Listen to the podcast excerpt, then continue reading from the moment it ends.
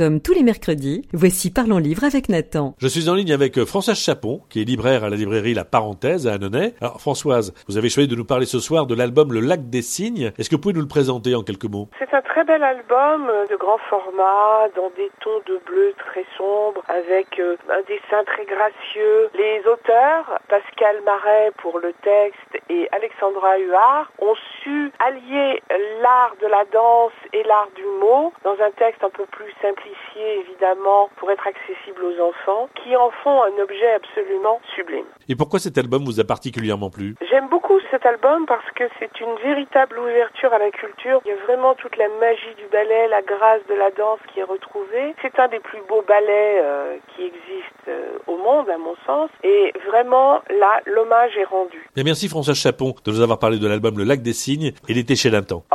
Et rendez-vous mercredi prochain pour découvrir un nouveau livre jeunesse avec Nathan.